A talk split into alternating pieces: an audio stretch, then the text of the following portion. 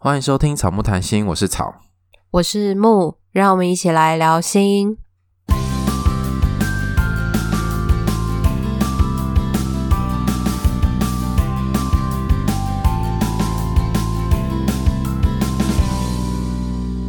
如果你喜欢我们节目的话，记得到 Apple Podcast 给我们订阅、按赞跟五颗星，然后也欢迎来追踪我们的 IG 跟 FB 哦。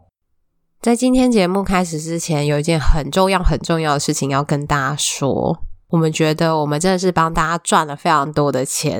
哈哈哈因为我们最近在那个网络上就看到有很多心理师开了线上课程，然后一一堂课六十分钟是一千五百块台币。对，然后我就大概粗算了一下，想说，嗯，我们目前四十集，如果抓个每集都三十分钟好了，然后这样子再乘一千五百块，我们已经帮大家赚了三万块。哇，三万块！真的，而且就是他们有一些题目是我们有讲到的，嗯，就类似的，对，类似的主题，但是我们可能没有办法那个主题讲到六十分钟这么久。可是我们其实主题比他们更多元，但我们没有收费，所以那些给一颗星的朋友，你去付钱吧，你去付钱，付钱听他们的，对，你去付钱，你有花钱，你就是老大，你就可以去给他们一颗星。很生气耶，没有很生气啊，想说你就去给他一颗星，但你给我们一颗星也没有关系，就是你可以不需要让自己的生活这么辛苦嘛，就是听到不喜欢的节目给一颗星，然后还要继续听下去。对啊，你就去听付钱的好吗？那在今天啊，我们其实有呃有一部电影想跟大家稍微的聊一下，就是今天是礼拜六，然后我在礼拜五晚上的时候有去看《神力女超人》，我觉得嗯蛮好看的，女主角真的很正。他真的很正诶。对啊，我觉得《神力女超人》算是就是爽片，可是我觉得它其实里面有蛮多的主题在里面。它有提到了关于原生家庭，然后关于人性的贪婪，然后很多相关的东西。其实我觉得除了爽片之外，打打杀杀，可是它其实里面还有一些故事性的东西，所以推荐大家可以去看。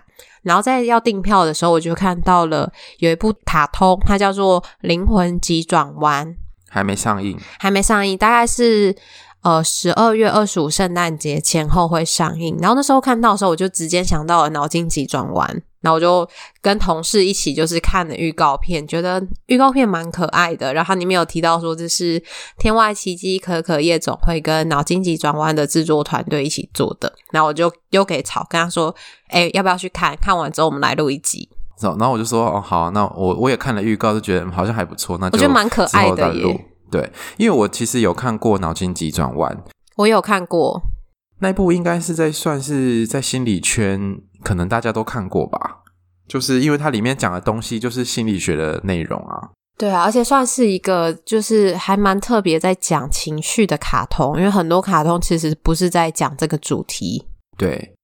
然后他把情绪有点像是拟人化，就是每一个人的心里面有好几个情绪，就是会有会有快乐，会有生气，会有忧郁啊等等。然后他们这个情绪遇到事件的时候，他们会有的反应，他就用一个很可爱然后拟人的方式把它演出来。因为那个主角又是一个青少年嘛，然后青少年有时候可能在人际上面或者在家庭跟父母的关系会比较紧张，然后就。我觉得那个故事是蛮有趣的，所以就可以从情绪啊，或者是里面有带到一些人格的东西来看心理学，所以我是觉得那是蛮有趣的教材。对啊，讲到青少年，真的觉得青少年的时候真的是很白目。你在说你的学生吗？还是说你自己？嗯，我自己我觉得还好，可是我最近在跟青少年互动，就是带他们有一个团体的活动，然后那个青少年就是在玩一玩的时候就跟。同学说，好像是因为在玩桌游的时候互动上面，他觉得对方讲话太大声会影响到他，他就跟同学说：“为什么你要那么大声什么的？”然后后，后面讲到最后就说：“老师说我们来这边人都是智障。”然后同学整个大俩拱，就说：“你才智障嘞！老师觉得你是智障，那你可以不要觉得自己是智障啊？你觉得自己是智障，为什么你要把我们都拖下水？”啊，真不知道该说什么这段对话。对，然后，然后他们就在我面前吵架，然后我就想说，哦，好好好。然后你知道，就是你的面前不是只有两个人，还有很多其他的人。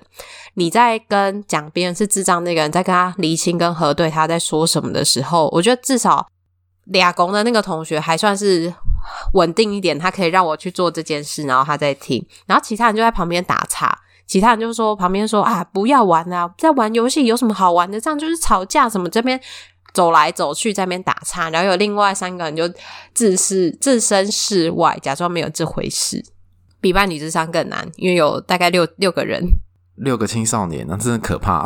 对啊，就是你知道伴侣咨商就只有两个人，所以你。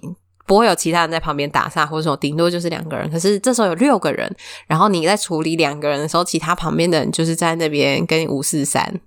真的，不知道大家有没有经历过那种国中的文化，就是还是会有一群学生是比较比较有势力吗？还是怎么样？就很爱讲话，就想想，不然外面外面谈啊，外面谈啊，叫外面的人来谈啊，怎么样？就是动不动就要闹人的那种。哦订高机哦，订高机。对，不然就是说来啊，来，哦、来，我带谁谁谁来，那你自己找人来，就是这种。想说好幼稚哦，天哪，仿佛回到国中的时代，好可是国中的时候真的就是这样，大家都会觉得哦，有人造很很强啊什么的。可是你现在再回想起来，就想说，就是大家其实都一样弱，然后就算很强又怎么样？好啦，那我们聊的差不多了，我们这集又要很长。那我们嗯，这一集想要跟大家讨论的是亲密关系，就是大家认为的成熟跟不成熟。那因为我们在这周会上线的那集恋爱信箱里面，那个听众有提到说，感觉上自己的关系好像国中生在谈恋爱，很不成熟的感觉。所以我们就想跟大家来聊一下什么叫做成熟跟不成熟。那至于那个故事的话，大家就等到礼拜五的。恋爱信箱可以再听那个故事，那我们今天就把这个主题单独拉出来讲。那这一次也有另外一个故事，这个故事呢，我觉得跟我们要讲的主题蛮有关系的，所以我们也用这个故事来作为开头，然后后面再来讨论。那这个故事是，呃，也是一对 couple，然后他们是远距离恋爱，大概一个礼拜会讲一次电话，然后讲电话的时候其实都蛮热络的。他觉得文字上面会比较有一搭没一搭的。那他说以前可能是每天都讲电话，那现在可能是因为稳定期，再加上对方比较忙又比较懒惰，所以需要也需要自己的空间，所以他们就没有那么常讲电话。但是他说客观来说，其实可能没有那么糟，可能有一两天就会出现有一搭没一搭的状况。那他有跟对方讨论过，对方的回应是说，有时候他下班之后真的比较懒啊，可以再赖他一次这样。这个听众他就有说，对方的个性是属于比较被动，然后文字上也会比较直接，不会讲一些甜言蜜语。那如果一天当中没有什么特别的事情，就会不知道聊什么，然后有时候会比较想听这个听众讲话。然后听众大概整理了一下，他觉得他的这个情绪可能是因为太久没有见面了，因为他们是远距离，然后或者是很注重一些比较小的指标，例如文字讯息的数量啊，对方有没有甜言蜜语，对方对他说的话有没有兴趣等等的，会来确认对方是不是爱他的，或是常常看一些 D 卡啊、星座、YouTube 的感情文章或是影片，大家有没有印象？就是在那个。FB 啊，或是很多的文章上面都会有什么三个指标，发现他爱不爱你这种之类的。他看到这些东西之后，就会掉入一个哈，他是不是不是这么喜欢我，或是自己胡思乱想的状态啊？那种文章通常都会写说，如果他真的爱你的话，他就会做做怎样怎样怎样。这种文章好可怕。以前好像真的都会看呢、欸。你会有？就是当你。以前好像就是他自己都会出现，就你可能会追踪一些东西，他就自己跳出来。可是我觉得那时候在看的时候，好像也因为是不知道到底怎么样的关系叫做爱你的，怎么样的行为叫爱你的，所以你会需要有一些线索。然后那个，嗯、对，那个参考是别人的，不一定是你的，不一定适用在你的关系。嗯，我自己都会觉得这种文章很武断。可是这个武断。跟弹性好像也都是我们慢慢的去发现说，其实不是只有这个行为或是这个互动才叫做爱。可是如果你没有看到其他的可能的时候，你就不知道。对，而且因为你是那时候可能是彷徨、比较迷失的状态，你需要参考别人的意见，就很容易真的把那个你就抓了一个不好的浮木，对，就把那个浮木拿来参考，所以就会。所以以后请抓草木。好哦，以后请抓草木谈心，欸欸、不要抓父母，是不是？还有，我真的很会，我很会行销，我快笑死。好了，还有最后两点。对，最后他说，其实他不是第一次谈恋爱，也知道说独立有事做的话，这样很好。可是他不知道为什么自己的状态会这样。他有猜测了一下，可能因为对方真的很好，对他跟对家人都很好，很怕自己哪边做不好会失去对方，或者是他在最近准备考试的结果上面不是很理想，所以会把自己的重心放在感情上面。还有可能是因为之前感情上有一些受挫，所以让这个阴影影响了他的状态。然后他也透过了一些像草木谈心啊，其他的作家的方式来充实自己。然后他其实希望有一个健康的关系，能够彼此有爱情，也有自己，然后尽可能避免一些感情上面的盲点。这个大概是他跟我们分享的东西。我觉得他这边有提到说，希望有一段健康的关系。然后我们先稍微回应他，我们再聊一下什么叫健康关系好了。好，在他这边讲的部分，他前面其实有提到远距离，然后讲电话的时候是很热络的，然后文字上面比较有一搭没一搭。我会想到的是，其实文字上面。讯息比较慢，或者是有一搭没一搭，很正常，因为你不会一直在手机前面，就是只做着专心打字聊天这件事。可是讲电话的话，你可能也有可能会做别的事啊。可是至少那个互动跟回应比较直接。可是打字要一点时间，而且他可能打字打一打，然后他就去做别的事情，然后之后再来回你，或者是就忘记了。我觉得可能会跟那个互动的方式有关。讲电话还是用文字的方式？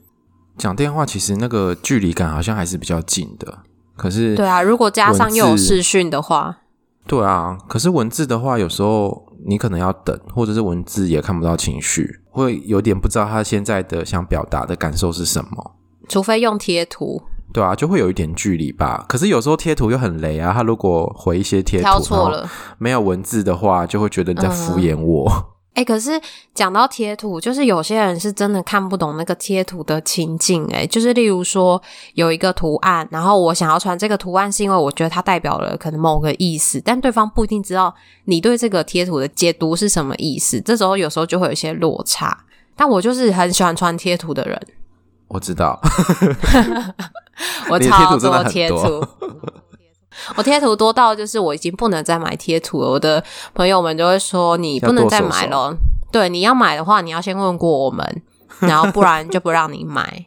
而且我有时候会被你烧到，然后我就自己也去买了豆卡的。我们有共同都有的贴图，就是反正就是一些呛人啊，或是很莫名其妙的贴图。对，就是呛呛对方那个记忆力很差的，我们都有。对，那个是我们两个互相都有的，然后互相呛对方。好了，我们又离题了。对，重点、就是、然后你喜欢丑的贴图，那丑的很可爱啊，干嘛这样？重点就是互动的形式也会有差。嗯，对啊，用文字或贴图，可能那个我觉得讯息传播的效率就没有那么好。对，所以如果你觉得说那个文字有一搭没一搭的话，会让你很在意的话，可以跟对方讨论，还是说就可以稍微讲个电话。然后如果没有什么事情要讲，至少。可能简单关心一下对方今天在做什么，分享今天在做什么之后，就可以挂掉电话，也不用执着觉得说，哎，我们今天只有讲两分钟，哎，我们是不是没话聊？我们是不是感情不好了？另外有提到一个线索是，可能现在是稳定期，就是。嗯，如果从伴侣关系发展的阶段来看的话，可能热恋期已经过了。在热恋的时候，我们可能会想要天天跟对方讲电话，每天都等待对方的讯息，然后好想要赶快回他这样子。可是到了稳定之后，可能就会减少这样子的频率，所以这样子的状况可能应该也是蛮正常的。对呀、啊，像我们就觉得啊，可以不用太常互动也没关系，然后有互动的时候，只要关系是好的就可以，因为真的是太多事情可以做了，不会只有生活上只有对方，很忙诶，下班之后还要录 podcast，然后还要看漫画，还要看 YouTube，还要发呆，很多事情可以做 诶。没错没错，所以有一些人可能会觉得说啊啊，现在这样子的关系跟你以前差好多，你以前在追我的时候不是这样诶。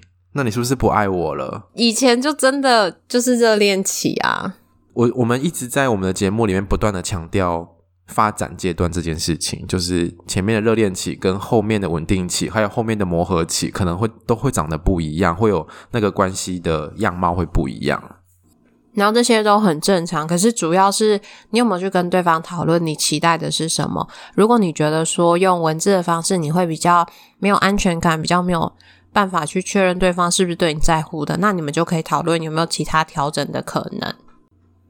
其实就这个听众对他另一半的了解啊，对方应该是比较被动的，比较不会讲甜言蜜语啊，也比较不会主动分享他的生活。那可能是对方是可能比较喜欢听。倾听，而不是喜欢分享的。可是听众这个听众，他可能就会去在意对方传讯息的数量，或是有没有讲好听的话、甜言蜜语，或者是他对于自己的专注程度等等的这些讯息。呃，应该说，一个被动的人在这些点上面也应该都是扣分的，所以他就会一直感受到他是不是没那么在乎我，是没那么爱我，或者是他是不是呃专注在自己的生活里面，把我放在很后面之类的，所以就会有一些负面的感受。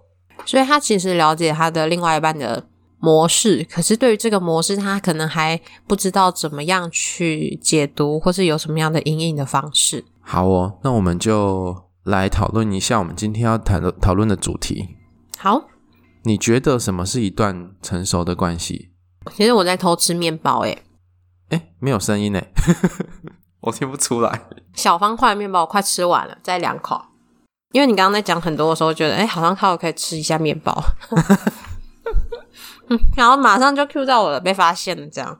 好，你赶快把它吞下去。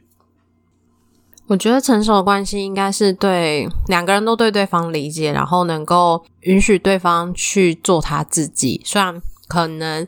对方有些做法，或是有些样子跟你想的不一样，可是你能够去接纳他，不是想要去改变他，嗯、然后两个人可以各自保有自己的空间。嗯，我觉得是这段关系让双方双方是舒服自在的。那就像你刚刚讲，因为有些人可能会喜欢黏一点，有些人会喜欢多一点自己的空间。那重点是双方都觉得哦，这样子的互动是平衡的，是可以有交流、有互动，然后。同时保有自己，但是这个成熟的关系好像会是需要自己去做整理，或者是自己去思考说，对你来说什么样的元素是你重视的？因为成熟的关系的元素其实太多种了，大家讲到成熟的关系，好像可以噼里啪啦讲一堆，可是不可能在关系里面每一项都有，没有这么完美的状态。当然，我们都期待有这种完美的状态，但是可能没错。理想关系的样貌是怎么来的？是你自己思考之后，你觉得你经历过一些什么，所以你觉得那个很重要？还是说你觉得因为你的个性、你的特质、你的期待，你觉得这个很重要？还是说电视上都这样演，很多的书都这样写，这些东西怎么来的？其实我在想这个题目的时候，我觉得成熟是一个。主观的看法，因为如果有成熟的话，那就相对的会有不成熟嘛。你会觉得某一种关系成熟，你就会觉得另一种关系不成熟。所以我觉得好像可以，也是可以说成自己在关系里面比较偏好，就比较喜欢哪一种互动模式。那这种偏好可能就是自己对于理想关系的期待。那就像你刚刚讲的，它有可能会是。嗯、呃，你自己想过，或者是你跟你自己的特质有关，或者是这些东西可能是来自你过去的经验，比如说原生家庭，看父母怎么互动的，然后还有过去恋爱的经验也有可能。我的上一段、上上一段是怎样，我决定我这一段不要再像之前那样，然后你对于你喜欢的关系的看法就会改变。那有一些也可能是来自，我觉得来自社会文化吧。比如说你周遭的人对关系的看法，闺蜜都会告诉你说，那个就怎样怎样怎样，就是闺蜜会有很多意见嘛。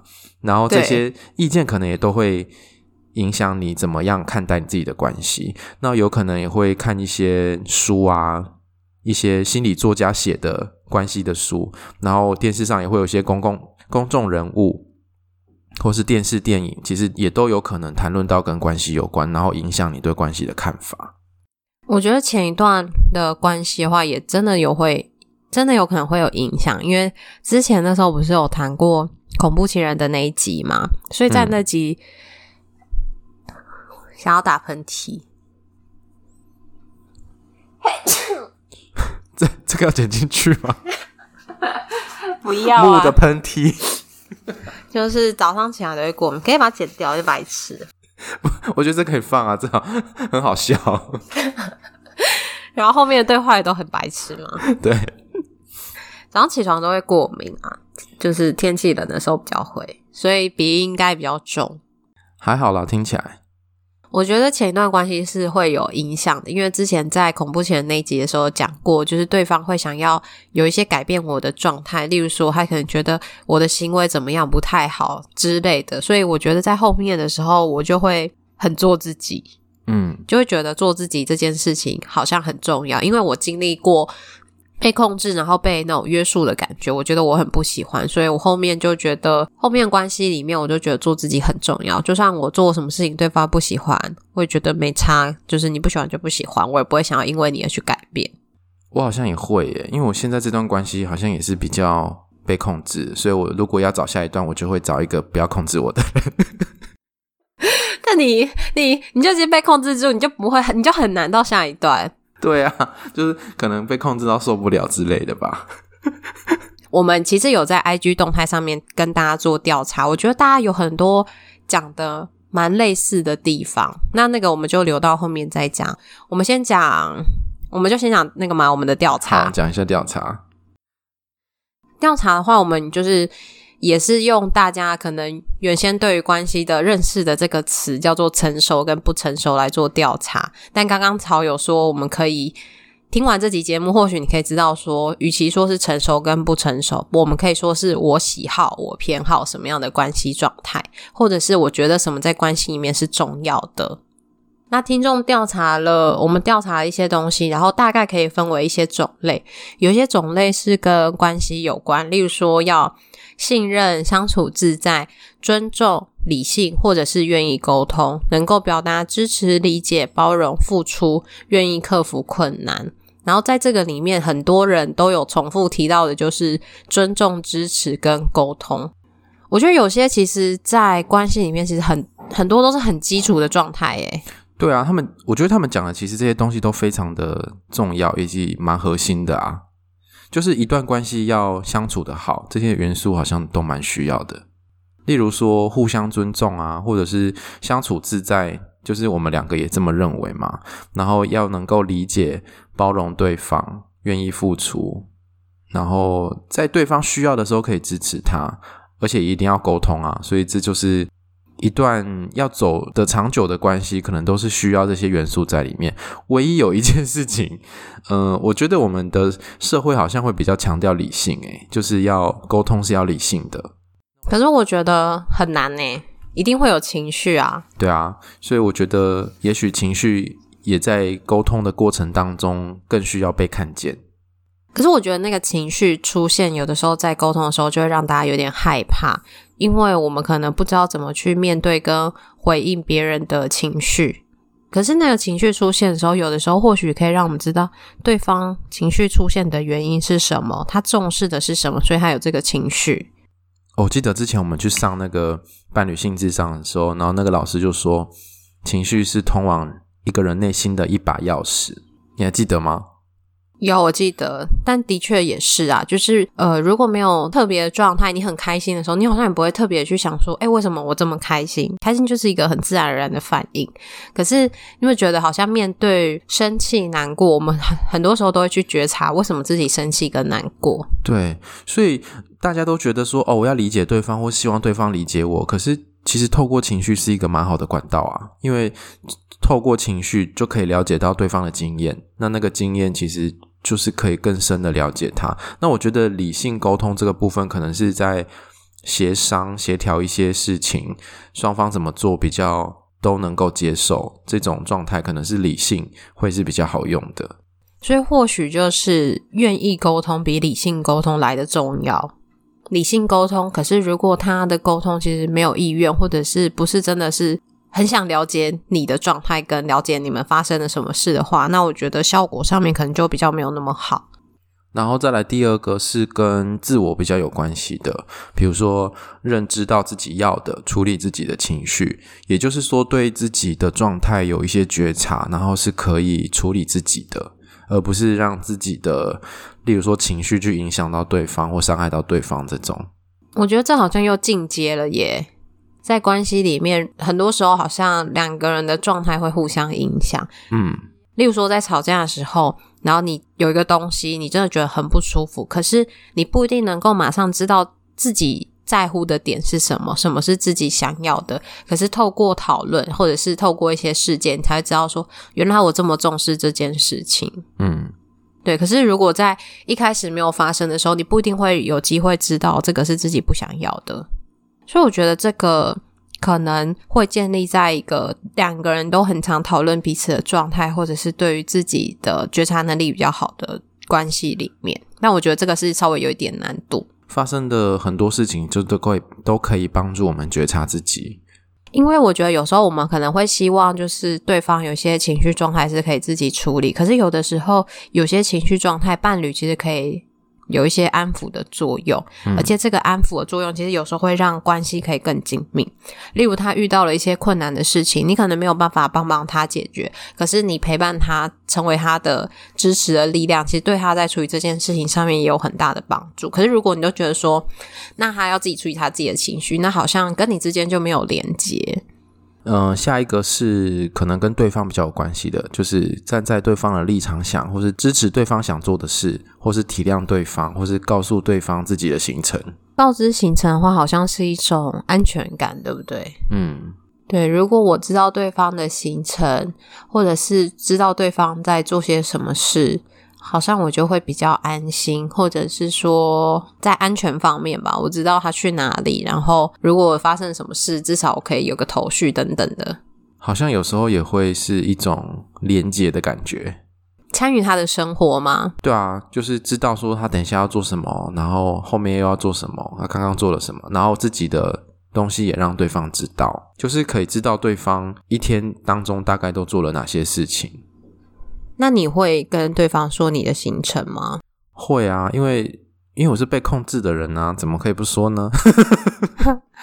好，我我大概也会稍微的说一下，例如说这个时间，我就说，哎，我可能今天会跟朋友出去，然后我可能今天会去做什么事情，我只会告知，嗯，但我不会取得他的同意。嗯，你会取得同意吗？早期的时候，我以为不用取得同意，可是有时候他会生气。嗯。后来就会变成要取得同意，然后到现在又会觉得我不用取得他的同意。可是因为我跟他的互动的默契，就是要提早一点讲。就是如果我明天才要，我明天中午要去跟假设跟你吃饭，然后我今天才讲的话，他就会生气，他就会觉得为什么今天才讲，又不是今天才知道，就他不喜欢很临时被告知这样。但我的话，我也都是会，其实我可能很早就知道了，但是我不一定会很早讲，有时候也都是可能当天或前一天忘记了才讲，然后对方也是觉得会不高兴。嗯，因为我发现他心里可能会有个期待，就是如果我没跟他讲的话，他可能预设明天中午就是我们要一起吃或干嘛，可是他也没有讲出来，所以他就是心里有个期待。可是当他那个期待被打破的时候，他就会觉得，他就觉得你为什么这次明明就很早就知道，你为什么现在才讲？所以后来有的时候我会放在那个共用行事历有一些行程，对，我们也有共用行事历，大家都有。对啊，就是可能例如说哦，什么时候要去聚餐，什么时候要干嘛，我就提早先放上去，这样至少如果我忘记说的时候，我就说哦，我行事历上有放。嗯嗯，自己没看的啊，就会稍微说一下，或者是说，诶，我不知道他会不会看，可是例如说，可能他联络我都没有回的时候，他可能就会可以看一下行事历，说我在干嘛这样。接下来是界限的部分。界限的部分就是给彼此空间，或是有自己的生活空间。分开时各自独立，聚在一起的时候又互相依靠。然后有一些人说，这是两个独立的个体，有交叠，可是又拥有更宽广的世界。讲得很好诶。对啊。然后还有听众说，待在同一个空间，可是可以做不同的事情。我觉得这个好像就是一个在亲密关系里面自己跟关系的比例的拿捏。对，好像一刚开始在亲密，在那个蜜月期的时候，我们都会融合在一起，很你侬我侬，然后所有的时间都给对方，眼中只有对方。可是当蜜月期过后，开始一些消退，开始要清醒的时候，开始要过自己的空间的时候，怎么跟对方还是保持连接，能够一样有亲密的感觉？嗯，我觉得这个东西真的是亲密关系里面很重要的命题，诶，就是关于我跟我们，而且也是要学习的部分。对，而且我们自己认为的界限跟对方认为的界限可能会不一样，会差很多。也会跟需求有关，例如说你的需求是希望黏在一起，然后才能感受到亲密关系的需求，嗯，还是说你觉得其实我们没有在一起，可是我能够知道说，哎，你其实还是爱我的这种，嗯，这个界限的东西其实就是会需要花时间去磨合，然后在听众。讨论的界限里面，好像都是比较偏向说，可以有一个自己的生活空间，或者是自己是独立，或自己是个体，然后同时又可以享受那个亲密，可以互相依靠。我们有重叠，我们有交流，这样子。那接下来就是不成熟的关系。不成熟的关系就会有一个部分跟沟通有关，例如说话都不讲清楚啊，明明不开心但又不说，吵架的时候口出恶言，或是单方面的期待关系该有的样子，然后有人被限制说约会的时候不能玩手机，然后或者是沟通的时候会逃避，然后或是无理取闹等等的。我觉得有话不说，或是有情绪的时候不说。不知道他是本来就是这样的模式，还是说当在情绪状态的时候，他不知道可以怎么处理他的情绪，或者是他担心他因为在情绪状态有一些口出恶言的情况，所以他选择先不说。嗯，对，我觉得那个时间点好像会很重要。例如说，他的不说是在冲突当下，还是说冲突后，即便情绪冷静了，也一样不说。可是我在想，就是如果如果是我的话，对方情绪冷静后再说，我觉得可以接受。可是他当下没说，我可以接受。可是他如果是这件事情就这样子给我过去了，问他他也不说的话，然后之后就再也不说了，这样我就觉得这样子好像真的不行诶。对啊，就是会有一种觉得逃避嘛，就是有他们泡面说就是一种逃避，没有办法面对。这时候可能就要问一下他到底顾忌或是担心的是什么。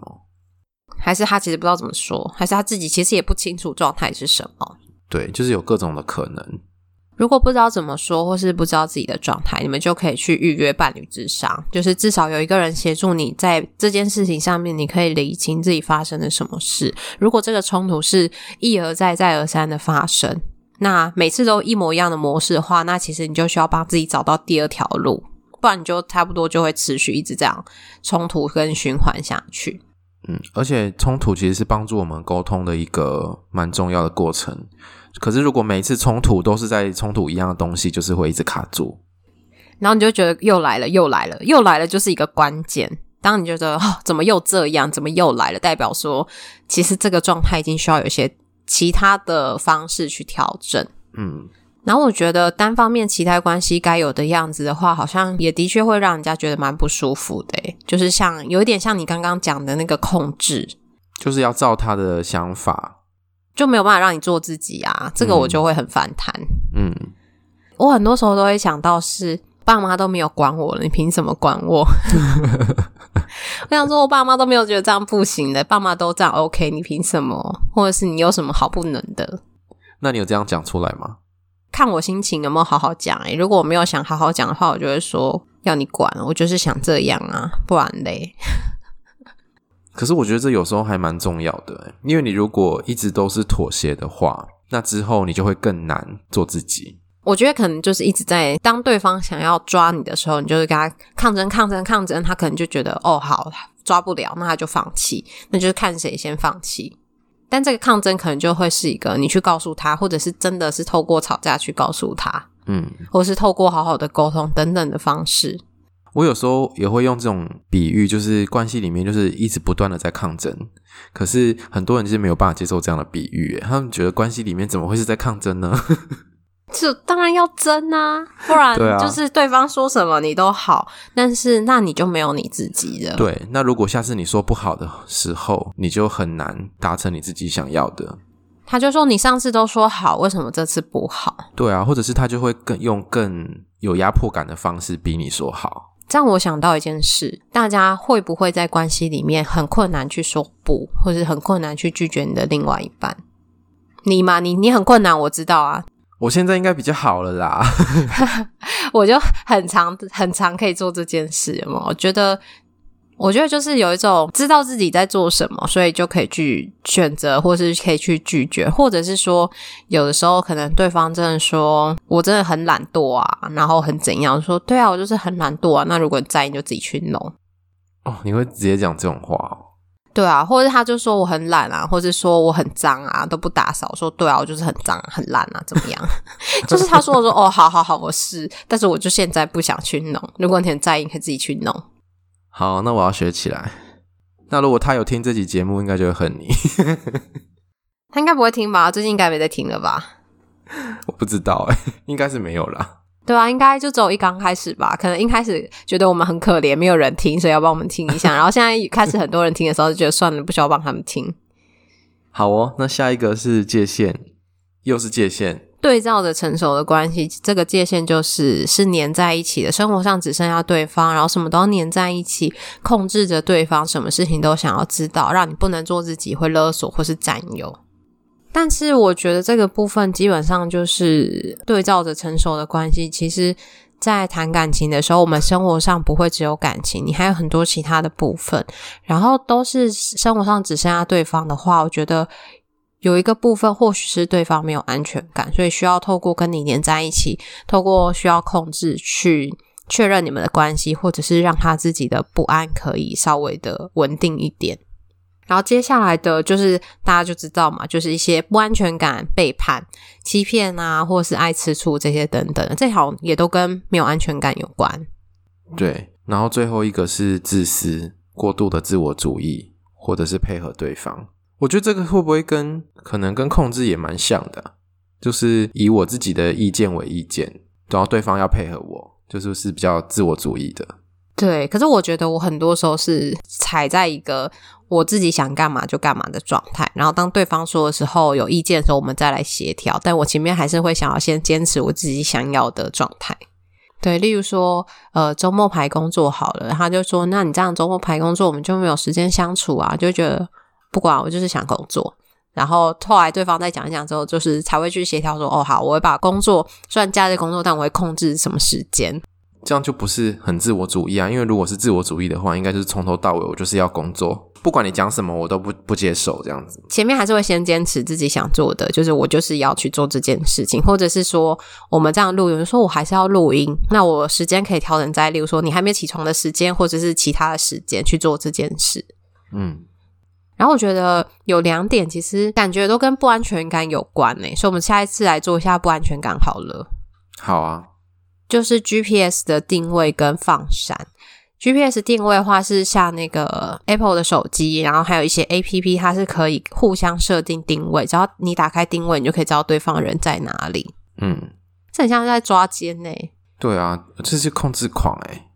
而且我觉得这个有一点，就是你明明没有做什么事情，可是只要被装这个定位，其实心里还是会觉得有点好像不被信任，或是觉得有点可怕的感觉。嗯，这个我完全不能接受。诶，就是如果他要在我的手机里面装一个定位的东西，完全不能接受。可是如果是他就跟你说，哦，就是我们装定位，这样如果你手机掉了不见了，我就可以用我的手机帮你找到你的手机哦。没关系，我再买一支新的，反正手机也该换了。原来如此，那新手机的时候嘞？不行啦，这不行！你这个你这个头一一剃下去之后，你就没有办法回头了。我跟你说，好，我觉得这是一个很好的提醒，就是当你觉得不太适合、不太妥当的东西，你就要坚持，因为你一旦做下去之后，你后面没做的时候，对方可能就觉得你是不是不爱我？然后你以前都可以，为什么现在不行？可是你以前的可以，是你有些东西没有说清楚，你不是真的可以，你是勉强自己或者委屈自己才答应的。对，所以吵就是一个很好的例子嘛。对，好，哎，硬要放闪，为什么跟不安全感有关系？我自己的解读会很像是在 FB 啊、IG 上面打卡，然后拍照，就是一直拍你们之间的照片，就是有一种宣示主权的感觉。有经历过脸书的话，就知道以前它有可以设定那个交往状态，稳定交往中，然后还是什么单身中的那种。他可能硬要放闪的人，就要你设定你跟他稳定交往中。对，那我才不要嘞。可是他是不是就就就会讲说？这样子，如果别人来追你怎么办？你这样是不是就是不想让人家知道说你你其实已经死会了？别人来追我就会跟你说啊，然后我也会让你看那个讯息，然后让你知道说我其实没有意思。像一个控制狂的人，好像很难接受诶。对啊，我一开始看到硬要放闪的时候，我是想到有一些人就是很喜欢在 IG 或者 FB 上面放自己的闪照，然后其他人就会说，就会觉得他们很无聊，一直要放闪，这样这样好像很很幼稚。是没错啦，可是就是我觉得不需要透过这些去证明你们的关系，除非你自己对于自己的关系的状态也不是这么的确定。嗯，好啦，好像也差不多这样了，对不对？好，最后再回应一下这个听众好了。我觉得这个听众其实蛮努力的，他其实蛮了解对方是一个什么样的状态，然后他其实自己心里面。也会有很多 OS，然后自己的状态有时候好像也过不去，可是他其实很努力的在这个当中找到一个协调，或者是双方都可以接受的方式。那这集就是我觉得我们这样子的讨论下来啊，会让大家去想一想，就是大家认为成熟的关系或是不成熟的关系，可能有哪些元素？那我觉得很多的。经验其实都会给我们去养分，我们也会不断反复的思考，说我们自己在关系里面到底是想要什么。这些东西就是让大家回去思考自己到底喜欢哪一种关系的模式。那有时候我们会会随着不同的关系的发展阶段会有会有改变，也有可能会随着人生的发展阶段会重视不一样的东西。比如说年轻的时候，可能就会觉得诶，两个人亲密最重要。可能三十几岁、四十几岁的时候，就会觉得啊，可能家庭或是父母老了。所以这个东西一直会一直在改变。那我觉得就是重点是回到双方都觉得这样子的关系模式是双方都可以接受的。如果你喜欢我们节目的话，请记得到 Apple Podcast 给我们留言跟五颗星，要记得订阅哦。也欢迎来追踪我们的 IG 和 FB 粉专。我好像每次后面都讲的比较好，对，欢迎大家来追踪我们的 IG，我们的 IG 会在限时动态上面跟大家有很多的互动。在 IG 的个人档案点选连接，可以找到很多相关的资讯。也欢迎大家施肥让草木茁壮。记得我们前面有告诉大家，我们帮大家省了很多钱，所以请大家可以小额资助，把我们的节目分享给你的朋友，这非常的重要，让你的朋友也开始省钱，跟着一起茁壮，心里变得茁壮。那如果对那那个灵魂急转换有兴趣的听众，也可以去看我们之后再做一集。OK，就这样喽，拜拜，拜拜。